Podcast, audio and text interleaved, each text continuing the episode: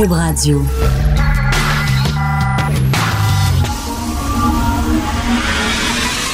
De 10 à 11. De 10 à 11. Richard Martineau. Politiquement incorrect. Cube Radio. Merci d'écouter Cube Radio et Politiquement Correct. Bon jeudi, je suis toujours en direct du Salon de l'Auto au Palais des Congrès. Tiens, il devrait me mettre dans la section Les Belles d'autrefois. Il me semble que j'appartiendrai à ça, Les Belles d'autrefois. Ou ah non, tiens, les, autos, euh, les autos euh, customisées. Oui, il me semble que les autos modifiées. Je suis moi-même une personne modifiée. Il me semble que mon nez va pas avec mon menton, mes pieds vont pas avec mon ventre. Je pense que je suis la première personne génétiquement modifiée par euh, des médecins, tiens. Alors, venez nous voir au Palais des Congrès, au Salon de l'Auto. J'ai d'ailleurs une très bonne idée pour le Salon de l'Auto pour les prochaines années. Ce serait le fun s'il y avait comme une section, mais là, je suis très sérieux, une section genre Musée des horreurs, avec toutes des autos, tu sais, les pires autos qui ont été construites. Il me que ça serait drôle. Tu tu te promènes, puis tu vois une Gremlin, puis tu vois une Pacer, puis tu montres ça à tes enfants. Regarde ça! Il y avait ces chars-là quand j'étais jeune, ça, roulait sur les routes. Ça serait rigolo de voir comme les pires, la Edsel, les pires erreurs de l'histoire de l'automobile. Je pense que ça serait rigolo. Puis en même temps, quand tu te, compares, tu te consoles. Si tu regardes ton char, puis tu te dis, ben finalement, à côté de ces chars-là, mon char est pas si pire. Alors bon, venez nous voir au salon de l'auto. Les portes viennent tout juste d'ouvrir. Euh, Théo Taxi, tiens, parlant de char, Théo Taxi au bord du gouffre et qu'on est surpris.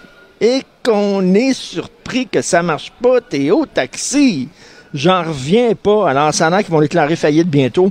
Et là, il y a quelqu'un euh, qui a parlé à Denis Lessard de la presse un bailleur de fonds qui a parlé de façon anonyme. Il a dit le modèle de Théo Taxi ne fonctionne tout simplement pas. Le modèle d'affaires de Théo Taxi ne fonctionne pas. Là, il y a des gens qui ont mis des millions là-dedans, de notre argent, là, la caisse de dépôt, là, il y a le Fonds de solidarité qui a mis de l'argent là-dedans, il y a la fondation de la CSN, euh, qui ont mis de l'argent dans Théo Taxi. Le gouvernement est allé là-dedans. Euh, euh, il y a eu des subventions de 5 millions de dollars du ministère de l'Environnement, de 4,5 millions de dollars du développement économique. Ils ont mis tout de l'argent là-dedans, alors que le modèle de Théo Taxi ne fonctionne pas. Moi, l'idée que j'ai, quand le gouvernement, là, avant d'investir dans une entreprise, là, il me semble qu'il devrait comme regarder comme les livres, s'intéresser au modèle d'affaires, analyser ça en disant c'est-tu un bon investissement? Savez-vous ce qui est arrivé avec Théo Taxi? On s'en foutait. On voulait nous vendre l'auto électrique. On voulait nous enfoncer ça dans la gorge. Les gouvernements précédents voulaient montrer à quel point ils étaient verts, à quel point ils étaient écolos, le cœur sur la main. Donc, ils ont mis de l'argent dans Théo Taxi sans regarder, sans vérifier, sans analyse, sans dire ça va tenir le coup, ça tiendra pas le coup. Non, c'était une décision politique. Ce n'était pas une décision économique, c'était une décision politique. J'avais, j'en ai déjà parlé, mais je vais le redire, j'avais une voisine avant euh, qui travaillait pour, euh, je crois, c'était la caisse de développement. Elle, elle venait du milieu des banques, le milieu privé. Sa job, elle, pour le gouvernement, c'était justement d'analyser des... Tu sais, il y a des entreprises qui disaient, bon, on veut avoir de l'argent du gouvernement. Puis là, le gouvernement disait à cette fille-là, ben, analyse donc, euh, analyse donc la situation financière de cette entreprise-là, puis dis-nous si ça sera une bonne affaire de mettre de l'argent là-dedans. Fait qu'elle elle, prenait le dossier, puis analysait ça. C'est une professionnelle, elle faisait ça pour les banques. Elle analysait ça, puis elle disait non, finalement, le gouvernement ne devrait pas mettre de l'argent là-dedans. J'ai regardé, le modèle d'affaires tient pas, c'est pas bon. Puis il disait, ben non, on s'en fout de ce que tu dis, on va mettre quand même de l'argent là-dedans. Ben, elle dit, ben non, je viens d'analyser le dossier, là. Faut pas mettre de l'argent là-dedans. Ils ont dit, regarde, c'est des amis, ou euh, on leur doit des choses, ou ça va être bon pour la région, euh, ça va créer de l'emploi, on va pouvoir dire qu'on a créé de l'emploi, ça va être bon pour les prochaines élections. Elle, elle s'est rendue compte que finalement, était là, elle, rien que pour une parure, que ce qu'elle disait, ça ne comptait pas, qu'on lui passait six pieds par-dessus la tête pour prendre des décisions, qu'on ne se basait pas sur ses conseils. Fait que savez-vous ce qu'elle a fait? A levé le camp, a levé les feutres, a sacré le camp, puis elle est retournée dans le milieu privé, dans le milieu bancaire, en disant tout ça, c'est de la bullshit. Alors, Théo Taxi, c'est de la bullshit. Ils n'ont rien voulu nous vendre l'auto électrique, là, puis on dit Alexandre Taillefer. Alexandre Taillefer, il a eu peut-être une bonne idée quand il était jeune. Je sais pas, il a fait de l'argent avec quelle entreprise exactement. Il a eu un flash à un moment donné. Il est devenu gonzillionnaire avec une entreprise. OK, mais ça veut pas dire qu'après ça, il va avoir d'autres bonnes idées. Depuis ce temps-là, Alexandre Taillefer, depuis qu'il a vendu sa première entreprise puis qu'il fait beaucoup d'argent, depuis ce temps-là, il n'a que des mauvaises idées. Tout ce qui touche, ça marche pas. C'est pas vrai que tu as ça dans toi, que tu es un entrepreneur. Tout ce que tu vas toucher, toutes les idées que tu vas avoir, ça va être des bonnes idées. Non. Il y a des gens, des fois, qui partent une start-up, ça fonctionne, puis après ça, le reste de leur jour, le reste de leur jour, le reste de leur vie, ils essaient de repartir des compagnies, puis ça fonctionne pas. Lui, ça ne fonctionne pas, Alexandre Tafer. Ça n'a pas fonctionné le Parti libéral, ça fonctionne pas avec Théo Taxi.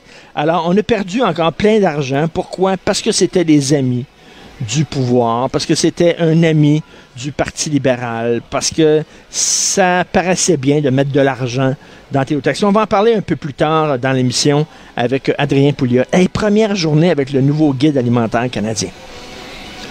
Moi, on dit que ça change les affaires. Hein? Moi, hein? Ça a-tu changé? Moi, là, j'ai mangé totalement différemment hier. Tout a changé dans la maison. Ça n'a pas de bon sens. Et les gens qui sont dans les hôpitaux, les CHSLD aujourd'hui, vous avez eu votre premier petit déjeuner sous le nouveau guide alimentaire canadien. Hein? Hein? Ça a-tu, hein? T'es bon, hein? Ça a-tu changé quelque chose? Hein? Maudit, profitez-en, gang de chanceux. Gâtez-vous. Hein?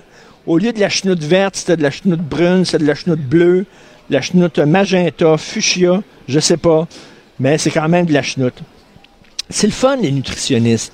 C'est bien, les nutritionnistes. Mais il y a quelqu'un, il y a un auditeur de Cube Radio qui m'a écrit, une auditrice en fait, qui me dit ça a commencé à chirer les hôpitaux quand on a commencé à laisser rentrer des nutritionnistes. C'est correct que les gens regardent comme mais on peut-tu aussi avoir du plaisir à manger? Tu sais, tu es dans un CHSLD, t'es jeune, euh, t'es paralysé, euh, t'es pogné dans un CHSLD, il y a des vieux autour, tout ça, ta vie est pas le fun. Ta vie est pas tripante. Déjà, là. Mais tu sais, me semble, sur l'heure du midi, tu manges un, bon smoke meat avec une root beer. Il me semble que ça te met comme un, petit sourire d'en face. Tu, dis, ah, c'était le fun, tu sais.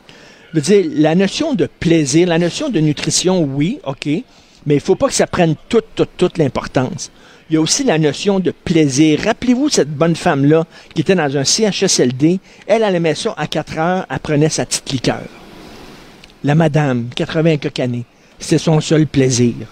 OK? Elle n'a pas de fun dans la vie. Elle, elle attendait son 4 heures, elle débouchait sa petite liqueur, puis elle buvait sa petite liqueur tranquille. Ben, Christy, ils ont dit non, tu n'as pas droit à ta liqueur ils ont enlevé parce que ça rentre pas dans le guide alimentaire canadien. Puis les nutritionnistes, ils ont dit que c'était pas bon pour ta santé. La bonne femme, il reste peut-être deux ans à vivre. Elle peut-tu manger de la pizza, un hamburger, puis un smoke meat de temps en temps avec une petite liqueur? C'est bien beau que la salade de kale, il y a peut-être des éléments nutritifs là-dedans, mais il y a aussi des vitamines extraordinaires dans un smoke meat. Des vitamines, tiens, qui s'appellent la F1, la U2, puis la N24, la fun. La vitamine fun. Tu tu manges, là, puis tu as du fun à manger. Ça serait le fun. Les nutritionnistes, à un moment donné, il va falloir un peu les mettre à leur place. Ça commence à être assez... Bon, la SAC.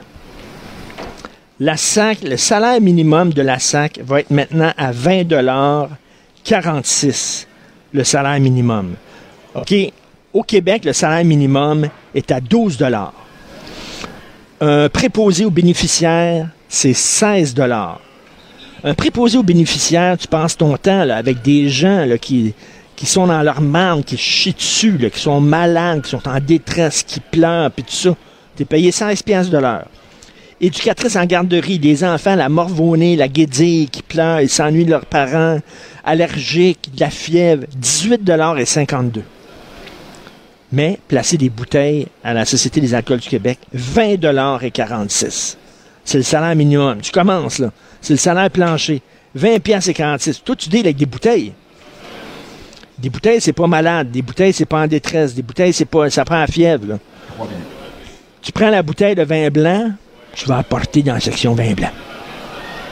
Tu prends la bouteille de vin rouge, tu vas amener. Des fois, c'est vrai que des fois, c'est dur. Des fois, la bouteille est comme est comme opaque un peu. C'est difficile de savoir si c'est un vin blanc ou un vin rouge? Des fois, il faut que tu te mettes dans la lumière. Puis, ça prend de l'expertise. Oh là là, les Bourgognes, les Bordeaux. Attends une minute, là, là. Oh! Hein? Le vin italien, tu mets pas ça dans la section espagnole? Ben non, ben non, ben non, ben non. Alors, eux autres, ils sont payés 20 dollars et 46.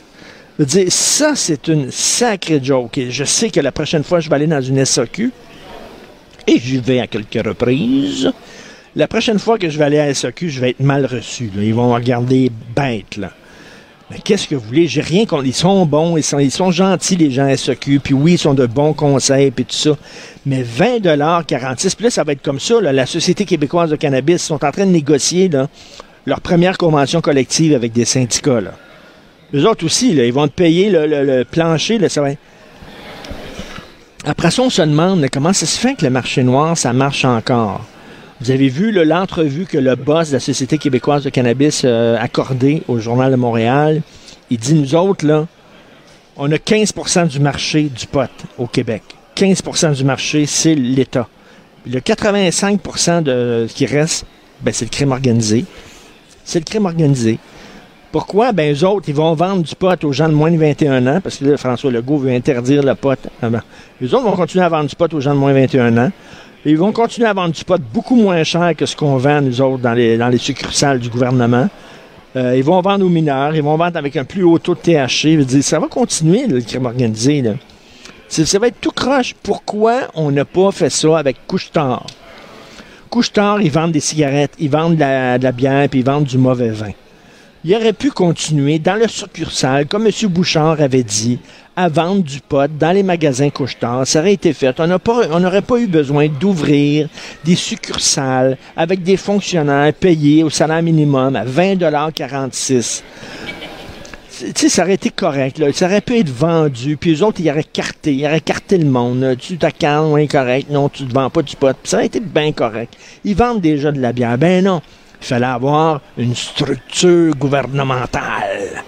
Parce que pour protéger la population, évidemment, c'est vraiment absolument n'importe quoi. Je suis tanné et découragé du modèle québécois comme on l'a présentement.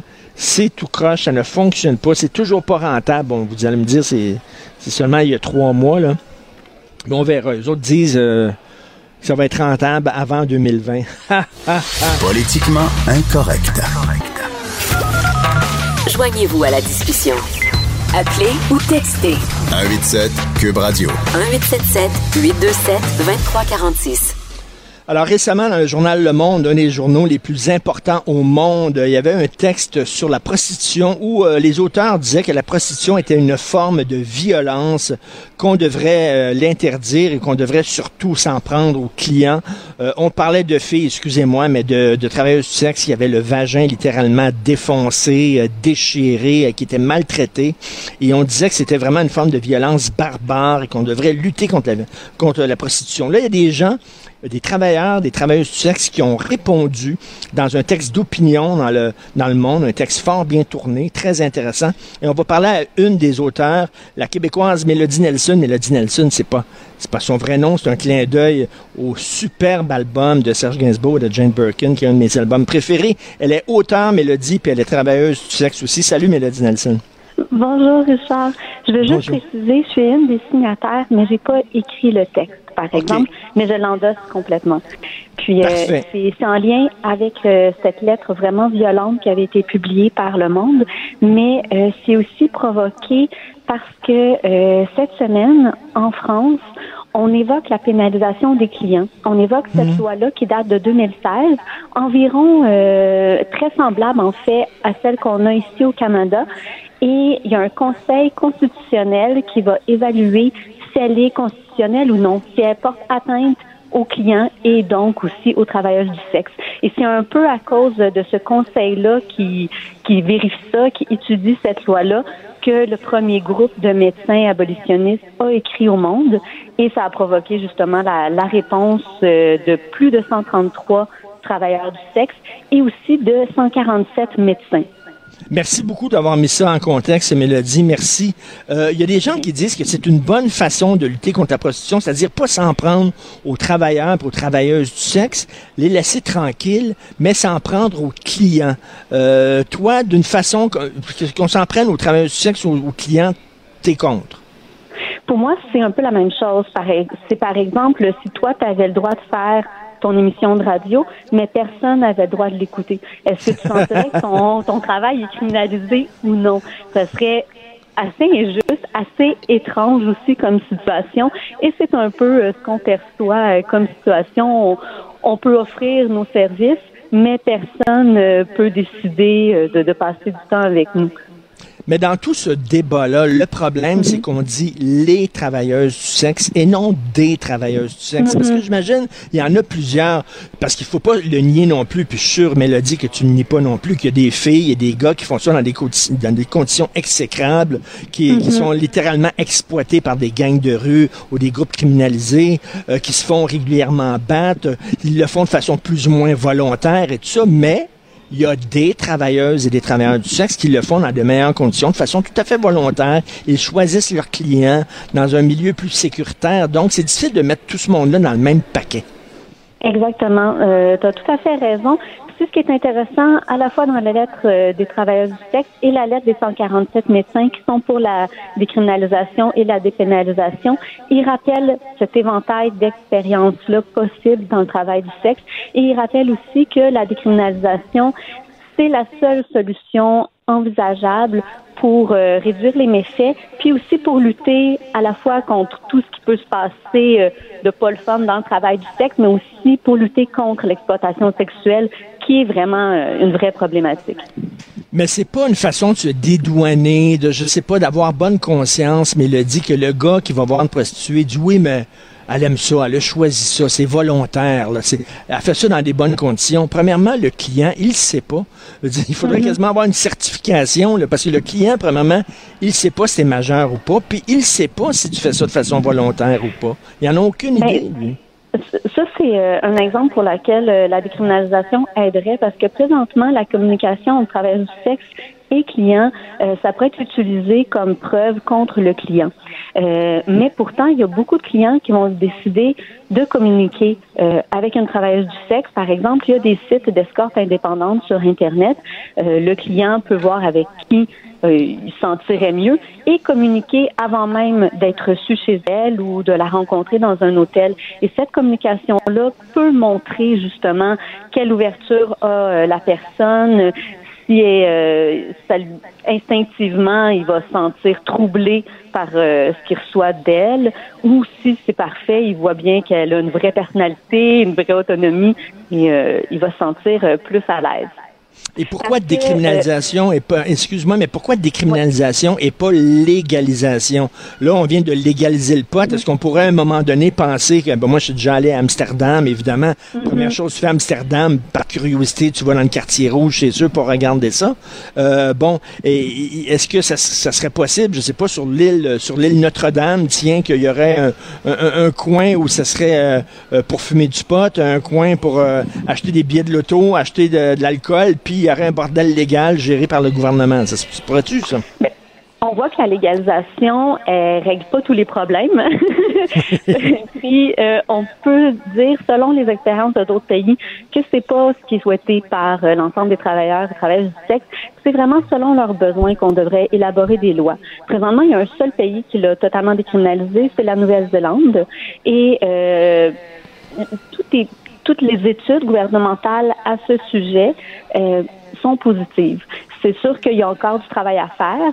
Euh, par exemple, euh, on parle beaucoup du stigma entourant la personne qui se prostitue, donc le mépris qu'elle peut avoir de par sa famille, de par l'ensemble de la société. Il n'est pas totalement disparu par magie, mais la décriminalisation aide beaucoup. Par exemple, les forces policières ont une meilleure communication avec les travailleurs du sexe. C'est plus facile de saisir euh, les autorités quand il y a un problème. Et dans les textes de loi, il y a des, des, lois très, très claires. Par exemple, si un client retire un condom, euh, il y a telle loi qui s'applique, telle condamnation. Alors, c'est plus respectueux envers les travailleurs.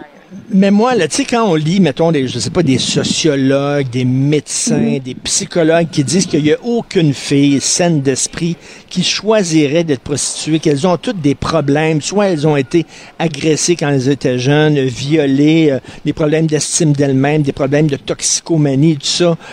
T'en penses quoi? Parce qu'on regarde ça, puis on dit, ben, peut-être qu'effectivement, tu sais, recevoir un gars après l'autre, après l'autre, recevoir 15 gars dans une journée, C'est pas une job comme une je, autre. Je vais t'avouer qu'à la lecture de ce texte-là, j'ai été très troublée, j'ai trouvé ça très violent. Et c'est pour ça que c'est très intéressant que Le Monde a publié la réplique, Hmm. parce qu'il faut rappeler que la première lettre, c'était très peu de médecins qui l'ont signée, et c'est des médecins qui, pour la majorité, travaillent pour des organismes anti-prostitution. Parce que sinon, si on regarde les plus hautes autorités par rapport à la santé, que ce soit l'ONU-SIDA, l'Organisation mondiale de la santé, toutes ces organisations-là euh, recommandent la décriminalisation, pas mal la légalisation, là, vraiment la décriminalisation. Puis, on voit aussi dans la lettre qui a été écrite par les travailleurs et travailleuses du sexe que certains textes, par exemple de l'OMS, l'Organisation mondiale de la santé, certaines conclusions avaient été réécrites dans le texte des médecins euh, abolitionnistes. Alors, on joue beaucoup avec les résultats, avec les tournures de phrases. Puis, euh, concernant, par exemple, euh, le taux d'agression sexuelle de- pour les travailleurs et travailleuses du sexe, il n'y a aucune recherche scientifique qui l'établit. Qui l'établit. Et euh, ce qui est très triste, si on voit les recherches scientifiques à ce sujet-là, on voit que déjà euh, avant 18 ans, la, une femme sur deux, qu'elle soit travailleuse du sexe plus tard ou non travailleuse du sexe, a eu des abus euh, pendant son enfance. Alors, la violence sexuelle est une problématique de la société et non juste une problématique qui touche euh, les travailleuses du sexe. Une- des bases du mouvement féministe, c'est c'est mon corps, j'en fais bien ce que Ouais. j'en veux. J'ai le droit, c'est ça, quand, quand il on- avait le débat sur l'avortement, la, la femme disait c'est mon corps, j'en fais ce que j'en veux. Ça divise beaucoup les féministes. On l'a vu, la Fédération des femmes du Québec, traditionnellement, euh, considérait la prostitution comme une forme de violence. Et là, récemment, ils ont pris un virage en disant, ben, écoutez, on considère ça finalement une job comme une autre. Euh, ça divise beaucoup encore les femmes, la prostitution. Euh, oui, effectivement, tu as complètement raison. Mais euh, la FFQ, la Fédération des femmes du Québec, n'a pas dit que c'est un travail comme un autre. En fait, ce qu'elle avait demandé en assemblée, c'était qu'on puisse défendre les droits des travailleurs du sexe. Et il y avait eu plusieurs amendements à ça aussi, euh, comme qu'il fallait vraiment différencier l'exploitation sexuelle, le trafic humain et le travail du sexe. On n'est pas encore rendu à dire que c'est un travail comme un autre. En fait, c'est très rare, euh, même que des travailleurs du sexe vont dire que c'est un travail comme un autre. On comparera pas comme ça. Pourquoi un gars va voir une prostituée? C'est-tu parce que, je sais pas, il est timide, il pogne pas? C'est-tu parce qu'il aime ça, dominer la fille? C'est-tu parce qu'il veut avoir une variété? Ça fait longtemps qu'il est avec la même femme, puis ça ne tente pas de prendre une maîtresse parce que c'est un paquet de troubles, puis il veut pas nécessairement, il veut pas nécessairement mettre son couple en, en, en On laisse péril. tranquille les secrétaires. oui. Non, mais je sais pas c'est quoi les raisons. Est-ce que tu Il y a vraiment, vraiment plein de raisons. C'est sûr que moi, mon expérience, elle est ben, plus ou moins réduite. J'ai quand même eu beaucoup de clients. Mais en discutant avec d'autres travailleurs du sexe, on se rend compte que la majorité des raisons, c'est vraiment euh, soit un manque de temps. Euh, ça lui tente pas de mettre euh, de l'argent dans des sorties. C'est quelqu'un qui est très occupé, euh, qui voyage beaucoup pour affaires, etc. Il y en a que oui, c'est des couples mariés et pour qui leur mariage est très très important. Ils veulent pas euh, imaginer euh, une relation avec une autre personne, mais ils veulent se divertir auprès d'une travailleuse du sexe. Il y en a qui sont très très gênés. J'ai déjà eu un client qui avait commencé à aller voir des travailleuses du sexe pour apprendre à parler avec les femmes. C'est puis après, je l'ai vu quelques années plus tard, puis il me disait c'est vrai que ça a fonctionné. J'ai perdu cette gêne là, ça a provoqué euh, une façon de, de me sentir mieux en société. Puis- puis- mais il y a mais- vraiment beaucoup de raisons. Et Mél- Mélodie, la fille, la jeune fille là, qui, euh, qui a un, un chum qui est pas mal plus vieux, qui a de l'argent, puis qui lui paie un condo euh, à l'île des Sœurs. Mhm. C'est une prostituée avec rien qu'avec un client, ça? Non, mais tu sais, veut dire, le, Euh, on, oui, on là, pourrait dire que oui aussi, là, tu sais. Oui, tu parles d'une zone euh, un peu grise. Ben, ça dépend. Là. Ça existe des couples avec une grosse différence d'âge. Mais si tu veux aborder plus. Non, euh, non, mais de- que la fille, la fille fait ça pour, pour c'est ça, sugar baby, c'est une forme de Mhm. prostitution aussi. C'est-à-dire, c'est tu sais, vraiment- le, le mix sexe et argent, là, c'est c'est explosif. Oui. Oui. Mais en même temps, pourquoi? Puis c'est pour ça que la lettre des travailleurs du sexe disait c'est pas l'argent qui va euh, provoquer des violences, c'est vraiment les conditions de travail dans lesquelles on va le faire. L'argent devrait pas provoquer quoi que ce soit de dangereux euh, entre deux personnes qui ont une relation sexuelle consentante. Et, et l'affaire, c'est que si, si, si on, mettons, on vise les clients, le client, il va Mhm. avoir peur de se faire pincer par la police. Donc, il va rencontrer la prostituée dans des lieux vraiment extrêmement cachés, c'est-à-dire, je sais pas, dans le fin fond du bois, ou etc. Et là, la prostituée, là, va être encore plus en danger. C'est ça que vous dites, là. Oui, il y a ça, puis il y a aussi euh, le lieu, mais l'état mental du client, l'état mental du gars qui qui est pas sûr du tout de qui il va rencontrer. Est-ce que c'est une policière qui est déguisée en escorte? Est-ce qu'il va se faire prendre? Alors, cette nervosité-là peut euh, induire malheureusement de la violence. C'est arrivé. Euh, aussi, la fille, elle va passer beaucoup de temps, beaucoup d'énergie à s'assurer de la protection du client. Et dans ce temps-là, elle se protège pas elle-même. On l'a vu en France, à Bois-de-Boulogne cet été. Euh, il y a une travailleuse du sexe qui a été tuée par un voleur. le voleur l'argent de, de, son client et elle a défendu son client et elle s'est fait, euh, elle s'est fait tuer. Okay. Ça a été très triste et on pense que ça a un peu provoqué aussi euh, le Conseil constitutionnel qui se, se, penche ces jours-ci sur la constitutionnalité de la loi. Ceux qui veulent lire le texte qui a été publié, dont tu as été le signataire, c'est quoi le titre exact du texte qu'ils peuvent mettre ça dans leur moteur de recherche? Là? Alors, je vais t'indiquer ça. Je m'excuse euh, alors, celui euh, qui a été publié par euh, les médecins pour la décriminalisation, c'est 147 professionnels de la santé. Ça s'appelle La pénalisation des clients porte atteinte à la santé, à la sécurité et aux droits des personnes se prostituant. Et celui pour lequel j'ai été signataire, ça s'appelle. Ça s'appelle Non, l'exercice du travail sexuel n'est pas en soi une violence et c'est publié dans le journal Le Monde. Hey, Mélodie, on pourra en parler pendant une heure parce que c'est tellement complexe. Euh, on va se reparler là-dessus, euh, c'est sûr, certain. merci beaucoup, Mélodie. merci, Richard. Bonne journée. Bonne journée, Mélodie Nelson, qui est auteur et travailleuse du sexe. Martineau, franchement, même avec les cheveux gris, il reste un animateur très coloré. De 10 à 11. Politiquement incorrect. Cube, Radio. Alors, en ouverture de l'émission, je vous parlais de cette dame âgée qui voulait boire une petite liqueur dans son CHSLD, puis on lui avait dit non, non, non, c'est pas bon pour votre santé. Eh bien, Hugo, recherché sa l'émission, m'a envoyé le texte original. C'est un texte de l'excellente Mylène Moisan du Soleil, qui est tellement bonne. Et finalement, il était neuf. Il était neuf résidents dans un CHSLD. Ils étaient habitués à leur du de prendre une petite liqueur ensemble. C'était leur fun, puis on leur avait dit non, n'est pas bon pour votre chanter. Incroyable, hallucinant. Euh, justement, nous allons parler des personnes âgées dans les résidences, le traitement qu'elles euh, subissent avec euh, Denise Bombardier qui est avec nous. Bonjour Denise.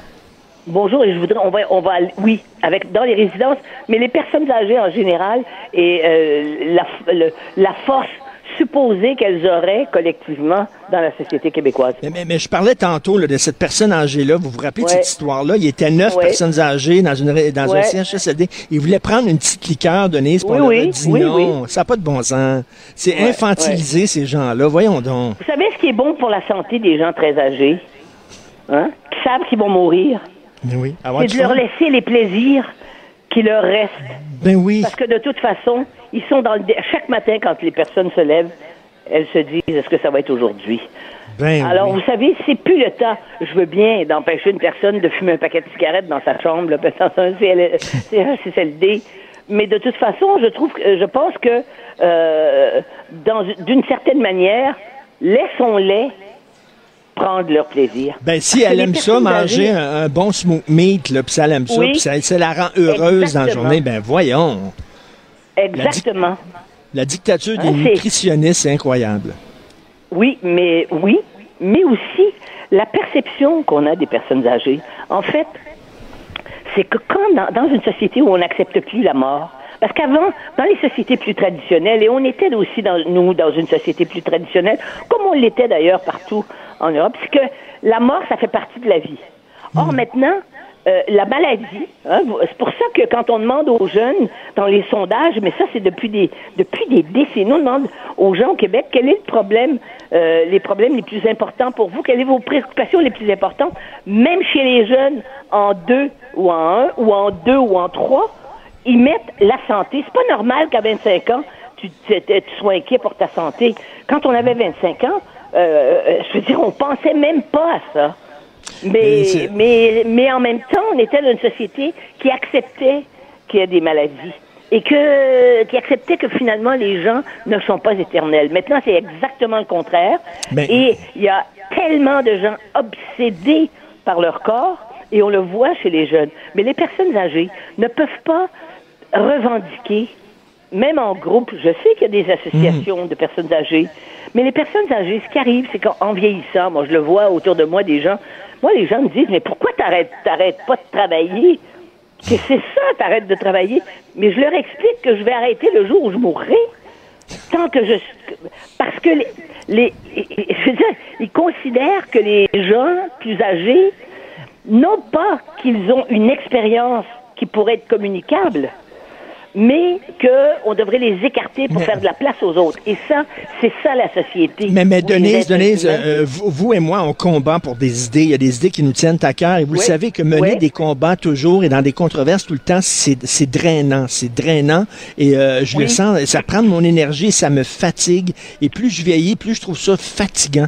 Et je peux comprendre qu'il y a des personnes âgées à un moment donné qui disent, ben là, Voilà. j'arrête de militer pour mes droits. Puis ça, je suis fatigué. Exactement. Et en plus de ça, c'est qu'avec l'âge, puis déjà au vôtre, qui n'est pas déjà euh, si avancé, c'est qu'on sait que les choses ne se règlent pas dans le moment et dans l'instant.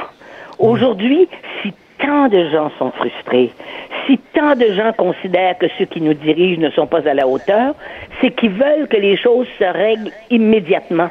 Or, ça fait des décennies, des décennies qu'au Québec, les gens font, font la queue dans les, dans les urgences d'hôpitaux, que ça, qu'ils sont sur des listes d'attente pour entrer dans des, dans des centres pour personnes âgées. Donc, les choses ne se règlent pas dans l'instant. Et les personnes âgées, sachant cela par expérience, eh bien, elles laissent tomber. Et c'est pour ça aussi que, euh, effectivement, on les retrouve pas. On, on- ils viennent pas à la télévision pour Ben se non. plaindre en général. Comme Ben vous non, dites, ça demande et- énormément d'énergie puis d'adrénaline. Mais ça, Et- c'est pas et- tout le monde qui a ça. Et vous savez qu'il y a des spécialistes, des savants maintenant qui disent qu'ils veulent guérir la vieillesse. Ils veulent guérir, et donc ils considèrent que la vieillesse est une maladie. Ils disent que bientôt, dans quelques années, on va pouvoir guérir la vieillesse, on ne vieillira plus. Donc, ce qu'on nous dit finalement en disant ça, c'est que les gens qui sont vieux sont malades. C'est incroyable Oui, la façon, et- au lieu de dire que c'est un état, un état de, de, de, de, de vie, Oui. que ça fait partie des étapes de la vie, non, on considère ça maintenant la vieillesse comme une maladie. Incroyable. C'est comme si c'était alors, ça veut dire qu'ils sont responsables Oui. d'être malades et de Oui. vieillir. Hein? Exactement. Eh bien, parce que les plus jeunes imbéciles, il n'y a pas d'autre mot, les plus jeunes imbéciles et indigents intellectuellement, qui sont pas capables de réfléchir, ils croient, ils croient, eux, à 35 et à 40 ans, qu'ils sont invulnérables. Et on nous montre aussi dans les publicités, rappelez-vous, le Liberté 55 et tout ça, à chaque fois qu'on voit des personnes âgées dans les pubs, elles sont en forme, elles jouent au golf, elles sont en Floride, elles rient, puis tout ça. Fait que là, Oui. les personnes âgées qui, eux autres, n'ont pas la chance de vivre comme ça, se sentent mal. Puis là, on dit, ah ben, les autres, c'est parce que s'ils sont vieux comme ça, ratatinés puis malades, c'est à cause de leur faute, c'est à cause que- parce qu'ils n'ont pas eu un bon régime de vie. On les responsabilise. C'est incroyable. Ce qui est triste, ce qui est triste, c'est que il y a, il y a la rupture, il y a une rupture euh, générationnelle entre les grands-parents et les enfants, hein, qui ne vont plus voir leurs grands-parents parce que leurs parents, leurs propres parents, sont occupés, hein, sont tellement occupés qu'ils n'ont pas le temps d'aller voir leurs parents à l'hôpital et, à- et dans les centres. Et moi, je comprends d'une certaine façon les gens, les gens très bien qui s'occupent des personnes âgées dans les centres, parce que eux le savent. C'est eux qui savent à quel point une proportion importante des personnes âgées qui sont dans les centres et qui et qui sont pas tout à fait, disons que qui sont pas autonomes comme on dit, eh bien, ils savent à quel point ils sont délaissés par leur propre famille. Mais que font les enfants quand ils apprennent une chose au sujet de leurs parents? Ils foncent à l'hôpital comme les parents foncent à l'école. N'est-ce pas? Exactement. Pour engueuler et pour les traiter de tous les noms alors qu'ils viennent voir leur, ils viennent voir leurs parents une fois par mois. Est-ce que vous trouvez ça normal ben, qu'on aille voir des parents dont on sait qu'ils vont mourir? Et qu'on vit dans la même ville qu'eux, qu'on aille Tout les à voir fait d'accord, tout à fait d'accord. Et regardez le qu'on ne message veut pas qu'on aller envoie. manger le dimanche midi et qu'on ne veut pas aller manger avec eux le dimanche midi parce que ça, dé- ça déprime trop de gens de voir les vieux manger qui bavent un peu. Puis qui... Hmm. Vous voyez ce que je veux dire? C'est terrible, c'est terrible cette vision-là. Et Il faut regardez, la là, un- préposé aux bénéficiaires, là, des gens qui travaillent avec des gens malades dans les, dans les hôpitaux CHSLD, préposé aux bénéficiaires, leur salaire minimum, c'est 16 dollars, alors que la SAQ met des bouteilles sur une étagère, c'est 20 dollars et 46. Qu'est-ce qu'on envoie comme message, Denise? Qu'est-ce qu'on envoie? C'est que On envoie t'es plus payé. que- exactement que c'est pas important et vous avez raison là-dessus. Et les syndicats sont, sont vraiment responsables aussi là-dessus, de ça aussi. Ils font semblant qu'ils sont pour l'augmentation des, des, des salaires. C'est ces gens-là, justement, qui devraient être payés plus cher, comme les enseignants au primaire. Parce que c'est là que ça se passe pour les enfants. Les enseignants du primaire et des enseignants spécialisés devraient gagner, devraient, on devrait doubler leur salaire. Je sais que Ben M. oui. Legault en avait parlé un jour. Ça serait ça la vraie révolution. Hmm. Tout à fait. C'est- au fond, c'est évalué monétairement, puisqu'on évalue tout le monde monétairement de nos jours, c'est évaluer monétairement les gens en fonction de l'importance qu'ils ont. Et là, le gouvernement dit, en payant, en payant davantage les commis de la SAQ que les préposés aux bénéficiaires, ce que le gouvernement dit, c'est que c'est plus important euh, de travailler à la SAQ. Pourquoi? Parce que ça ramasse de l'argent. C'est du revenu. Ça apporte de l'argent dans les caisses, dans les caisses de l'État. Donc, tu es plus important. Ta job, elle est plus importante qu'un préposé qui s'occupe des gens malades. Vous avez raison, ça, ça, rend, ça, ça, ça entre de l'argent. C'est pareil d'ailleurs, pour, je pense, pour les employés des casinos, des choses comme ça. Mais Ouais. euh, il y a une chose qui est certaine, c'est l'appauvrissement social que nous vivons d'année en année à laisser les vieilles personnes dans l'état dans lequel on les a laissées, avec des politiciens qui viennent nous dire génération après génération que euh, ben il y a, des les vieux ils aiment pas trop s'être lavés. C'est vrai d'ailleurs en, en partie, là, les très vieilles personnes, ça les embête, mais euh, que un bain par semaine, c'est assez. De, de créer des catégories comme ça, c'est odieux. Et c'est pas vrai que c'est comme ça dans tous les pays. C'est, je vous le dis, c'est pas vrai. Et de voir Gaëtan Barrette qui dit Ah, moi, j'en- je vais en manger de la, de la bouffe euh, du manger Oui, mou, oui. puis il mange, puis il dit miam, miam, que c'est bon, franchement. Oui. là. Et, oui, le jour où il a mangé le manger mou, disons qu'il l'avait un peu amélioré. Il avait amélioré l'ordinaire, comme on dit, euh, de l'expression. Mais c'est, on est vraiment, nous perdons notre âme.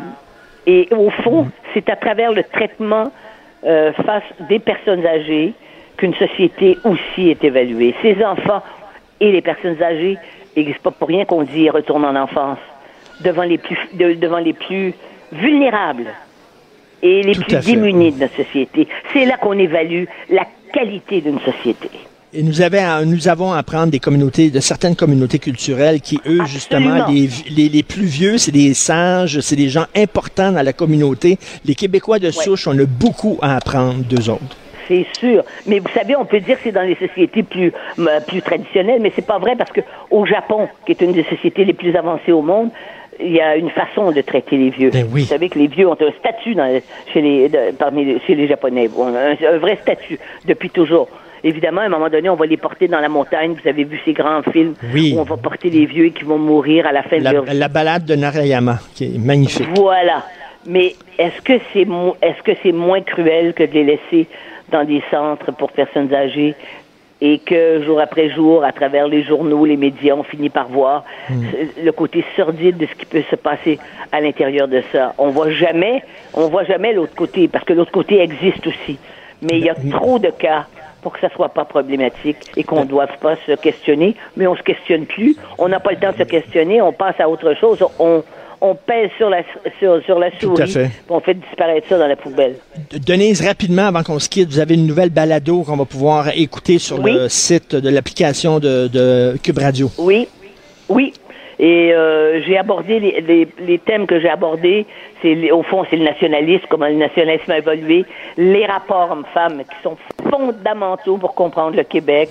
Euh, je me suis penchée aussi sur. Euh, oh, j'ai même parlé du jeu. J'ai même, vous savez que j'ai écrit un livre sur le, sur les, sur le jeu grandeur et misère du jeu, euh, parce que c'est un parce que c'est un phénomène social très très important. D'ailleurs, beaucoup de vieux. Savez-vous quoi? S'il y a beaucoup de, de personnes âgées dans les dans les dans les casinos, surtout l'après-midi, il y a beaucoup beaucoup de personnes âgées qui ont. C'est des gens qui sont à la retraite et qui, et qui tout à coup n'ont plus. De, je veux dire, ils savent plus quoi faire, ils s'ennuient et ils veulent quitter leur maison parce qu'il y a des autobus qui les amènent là. Hein? Bon, Est-ce qu'on va, ça, leur- va leur jeter la, la pierre? Tout ce qu'on peut dire, c'est que si on s'en occupait et on les amenait ailleurs, dans les musées, peut-être qu'ils iraient avec leurs Et- enfants, n'est-ce pas? Tout à fait. La balado, je le vois, là, j'ai mon, mon cube radio là, Oui. sur euh, mon cellulaire. Ça s'appelle La Haute Voix. C'est disponible présentement où vous parlez justement de différents sujets, de thèmes euh, sur le Québec qui vous tiennent à cœur. Merci beaucoup, Denise. Martino, le seul qui peut tourner à droite sur la rouge à Montréal. De 10 à 11. Politiquement incorrect. Mais c'est politiquement correct de l'écouter. Nous avons payé 1,4 milliard de dollars en surplus à Hydro-Québec. Ben, c'est sûr qu'Hydro-Québec va nous redonner cet argent-là. C'est certain, c'est une question de temps. On va en parler avec Adrien Pouliot, qui est euh, euh, chef du Parti conservateur euh, du Québec, un vrai parti de droite économique, là. Pas la CAQ. La CAQ se dit de droite. Si la CAQ est de droite, moi, je suis marxiste-léniniste. OK, on va vous dire, là, ça, c'est un vrai parti de droite économique. On va en parler avec Adrien Pouliot. Salut, Adrien. Bonjour, camarade. Bonjour, camarade. Écoute, avant de parler d'Hydro-Québec, rapidement, là, il y a une nouvelle qui a dû te réjouir aujourd'hui. Euh, les employés de la SAC ont un nouveau, maintenant, la, la SAQ, un nouveau, maintenant, euh, salaire minimum qui est rendu à 20,46 Tu dois être content de ça. Ah, c'est capoté, hein, mais c'est C'est incroyable là. parce que la, la SAQ, quand même, euh, on sait que c'est une entreprise qui est très, très inefficace. Je sais pas si tu te rappelles de la commission de révision des programmes qui avait Oui. été mise en place par euh, le Parti Lucienne Robillard. libéral. Oui. C'est ça, Mme Robillard nous avait dit que le, la SAQ était l'agence provinciale qui avait les ratios de frais d'administration sur les ventes le plus élevés au Canada, là, de, les, agences de vente d'alcool, là, à l'exception de Terre-Neuve. Mais dans le cas de la SAQ, on disait que pour chaque dollar de vente, ça coûtait 21 sous de frais d'administration. Et si tu prends, par exemple, en Alberta, où le modèle d'affaires est différent parce que c'est privatisé, là, c'est 1% alors, tu vois la Incroyable. différence. En Colombie-Britannique, c'est 8. euh, euh, en Ontario, c'est 10. Mais nous autres, au Québec, c'est 21. Alors, ça coûte 21 sous pour chaque dollar de vente pour prendre une bouteille de vin puis la mettre sur une tablette, là. Puis quand tu regardes, par exemple, sur Métro Richelieu, tu as des employés qui font la même chose. Là. Ils prennent des bouteilles, ils les mettent sur des tablettes. C'est peut-être des bouteilles d'huile d'olive, mais c'est des bouteilles pareilles. Et, ils, payent deux fois plus les employés de la SAQ que les employés de métro, ce qui fait que les frais d'administration de métro sont de la moitié de ceux de la SAQ. C'est pour ça que nous, au Parti conservateur du Québec, on dit on devrait ouvrir le marché, libéraliser la vente d'alcool. Puis si la SAQ est si bonne, puis si fantastique, puis ont des conseillers qui sont si bons, ben ils vont pouvoir se débrouiller dans le marché. Mais ils vont devoir faire face à la concurrence des métros, puis des Provigo, puis Écoute, euh, des le- gens comme le- ça qui sont capables de vendre l'alcool à des prix beaucoup plus bas. Le salaire minimum au Québec est de 12 eux autres est de 20 Qu'est-ce qui justifie ça qu'il y a 8 de différence? Qu'est-ce qui Ben, justifie ça? C'est le monopole. Il n'y a aucune autre raison. Là. S'il y avait de la concurrence, la SAQ serait mort enterré. Mais parce que c'est un monopole public, alors il y a deux choses. D'abord, un, c'est un monopole. Et deux, encore pire, c'est un monopole qui appartient à l'État. Tu sais, tout en partant, un monopole, c'est pas bon. Rappelle-toi dans le temps que Bell Canada avait le monopole de l'interurbain. Quand le téléphone sonnait, puis qu'on avait un cousin là, qui appelait là, de France, là, il m'a dit, c'est pas un choix, c'est un long distance, il parle vite, ça coûtait 5 piastres la minute. Mais en plus, quand c'est un monopole qui appartient à l'État, là, le consommateur n'a aucun choix et le prix de l'inefficacité est passé sur le dos du consommateur. Et qu'est-ce que fait, et qu'est-ce que fait l'État dans la vente au détail? Imagine-toi, toi, Ben, mettons les ça. souliers, mettons, mettons les souliers, la Société des chaussures du Québec, OK? Il n'y a rien que l'État qui pourrait vendre des bonnes chaussures, puis dans les dépanneurs, tu pourrais acheter des, des gougounes, mettons. Des, des- des- pas des bonnes, mais, tu sais, les gens trouveraient ça complètement ridicule en disant, mais comment ça fait qu'il faut que tu ailles dans une société d'État pour acheter des souliers? Mais c'est la même chose avec le vin, c'est un produit comme un autre. Qu'est-ce qu'on fait dans la vente au détail? Ben, l'expérience a été tentée en URSS. ça marchait pas, tu sais. Avec un énorme La succès. société du pot, là, le pot, c'est pareil, là. C'est la même affaire. Regarde la société du pot. D'abord, Richard, c'est certain que les employés de la société du pot vont finir par être payés le même prix, Ben le même oui. revenu euh, que la société de l'alcool, c'est bien évident. Et là, tu Ben as oui. la société du pot où tu as 25 employés par magasin, des magasins qui sont fermés, quoi, 4 jours par semaine, 3-4 jours par semaine. C'est complètement inefficace, là, ça marche pas du tout, alors que maintenant, partout au Canada, quasiment, on a jeté le bord, puis on a pris un modèle de privatisation. Ce qui veut pas dire j'ai un- que c'est pas réglementé, un- pareil, là. J'ai un ami qui est allé à la Société québécoise de cannabis, une succursale, il les a comptés, les employés, puis il n'y avait rien, là, dans les étagères, il n'y avait rien, OK, là, il n'y avait rien. Il a compté les employés, ils étaient 14 sur le plancher. 14, puis ils se parlaient entre eux autres les mains dans les poches.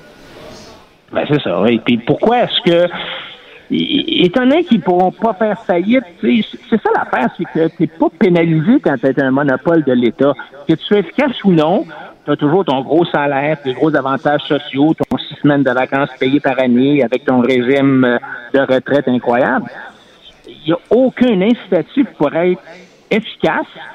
Alors que dans le privé, chez Métro, Richelieu, tu peux pas te permettre de faire de même, d'avoir 14 employés qui se tournent les pouces là, dans, dans le département Ben de boulangerie, là, ça n'a pas de bon Le sens. pusher, le pusher qui travaille pour les Hells au parc Émilie Gamelin, là, il n'y a pas un salaire minimum. Écoute rapidement, là, Hydro-Québec, là, mettons si je te dois 20 pièces Adrien, je te dois 20 pièces puis je me trompe, je t'envoie un chèque de 40 pièces. Je t'appelle, je dis Adrien, je t'ai envoyé 20 pièces de plus. Adrien, tu es un bon gars, tu vas me le renvoyer par la poste, le 20 pièces que j'ai payé de trop. Là, on a payé 1,4 milliard de dollars de trop à Hydro-Québec. J'imagine qu'ils vont nous redonner cet argent-là.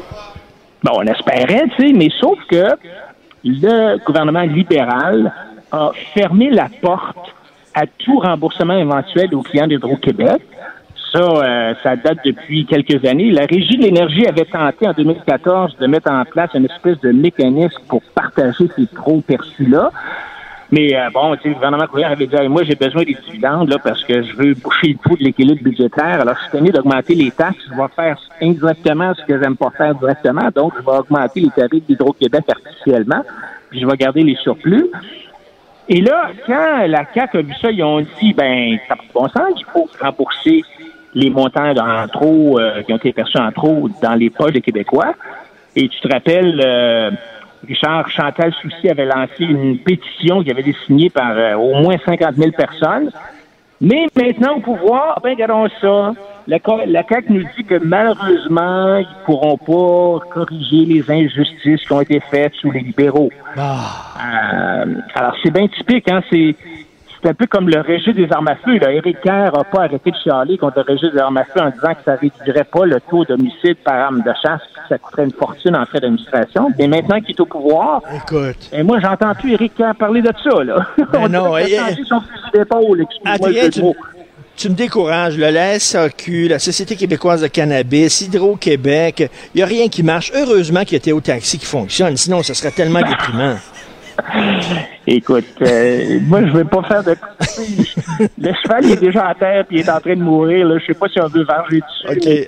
Mais c'est- le- le- là, moi, c'est vraiment le, on peut critiquer euh, euh, sais, mais je pense qu'il faut poser la question comment ça se fait que la caisse de dépôt a mis de l'argent là-dedans? C'était tellement évident que ça allait faire faillite. Là, Ben, ils ont mis de l'argent là-dedans pour un mot, un, un mot, un mot magique, mon gars. Un mot magique qui est comme Alibaba, électrique. Électrique. Ils ont Ouais. mis de l'argent pour nous rendre enfoncer dans la gorge l'auto électrique. C'est tout. C'est rien que ça. Alors, Est-ce, qu'on, est-ce que le, le REM euh, va faire euh, va subir le même sort que Théo Taxi? Ah, très bonne question. On se laisse là-dessus, euh, mon cher Adrien. C'est tout le temps qu'il nous reste. Petit problème aussi de communication, mais c'est tout le temps le fun de te parler. Adrien Pouliot, chef du Parti conservateur du Québec. Cube Radio.